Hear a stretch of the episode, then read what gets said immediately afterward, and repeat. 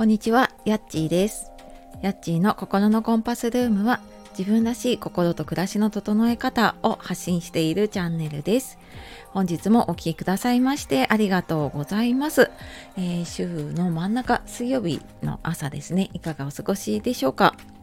えー今日はですね、あのー素敵な企画を見つけたので、ちょっと久しぶりに企画に参加をしようと思います。で、えー、セノーテさんという方がね、私も最近他の方の配信でちょっとこの企画を知って、で、あのー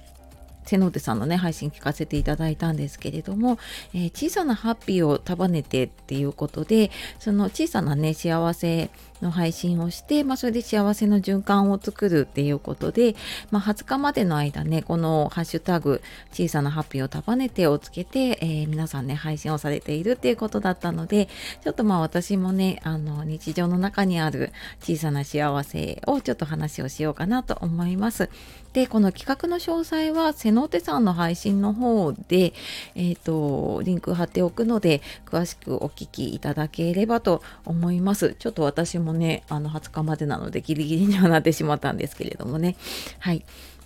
で、えーこの小さなハッピーって言った時にあの最近ね私ちょっとスタイフ2周年迎えてっていうことでそのスタイフのつながりだったりとかあとまあ他のね SNS のつながりのこととかも思い浮かんだんですけれども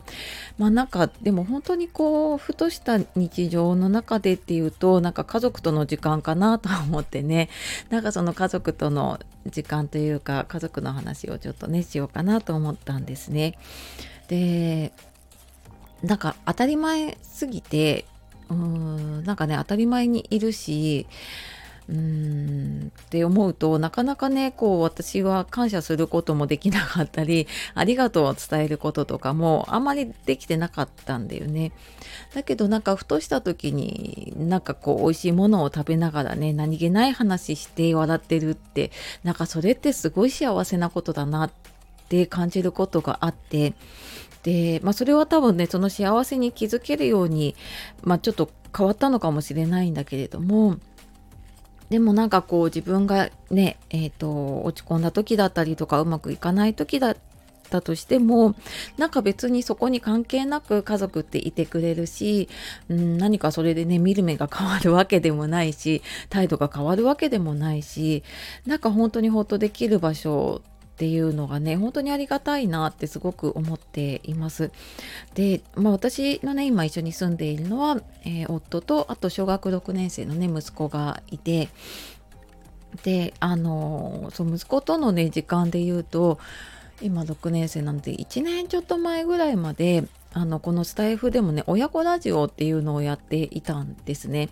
でもうちょっとだいぶ遡らないと聞けなくなっちゃっているんですけれども なんかそんな風に家族とも一緒にいろんなことを楽しめたりとかう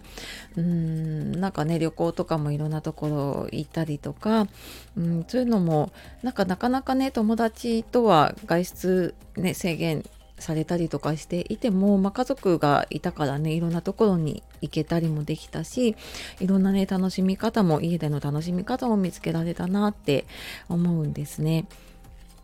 でまあ、あとはねこのスタイフの配信もそうだし、まあ私今ね、えっと、フリーランスで2年目なんですけれども、まあ、こんな風にね、えー会社員を辞めて好きなことをやって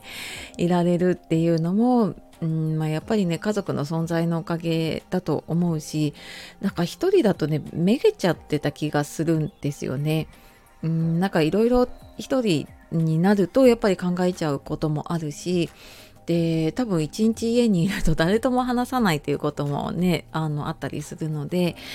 うんなんかこうやって昼間はね一人だったとしてもうんなんかね一緒に朝ごはん夜ご飯を食べたりとかなんかそんな本当ね家族の支えがすごい大きいなっていうのをね感じたのでまあ今日はちょっとね小さなハッピーで、えお話をさせていただきました。うん、なんかね皆さんのいろんな小さなハッピーね聞かせていただいてまあなんかね SNS もちょっとネガティブな発言だったりとかねいろいろある中でなんかこういうちょっとね幸せの循環になるようなねあのお話をたくさん聞けるのってすごくいいなと思うしまたテキストで読むのとね、あの声で聞くのとも違うなと思って、はい、私もちょっと楽しませていただいているので、ので、あの、他の方のね、配信も聞きに行きたいなと思っております。はい。というわけで、えー、今日は小さなハッピーを束ねてということで、瀬ノ手さんの企画に乗ってお話をさせていただきました。えー、最後までお聴きくださいましてありがとうございます。えー、よかったらね、いいね、コメント、フォローいただけるととっても励みになります。はい。ではまた次の配信でお会いしましょう。さよなら。またね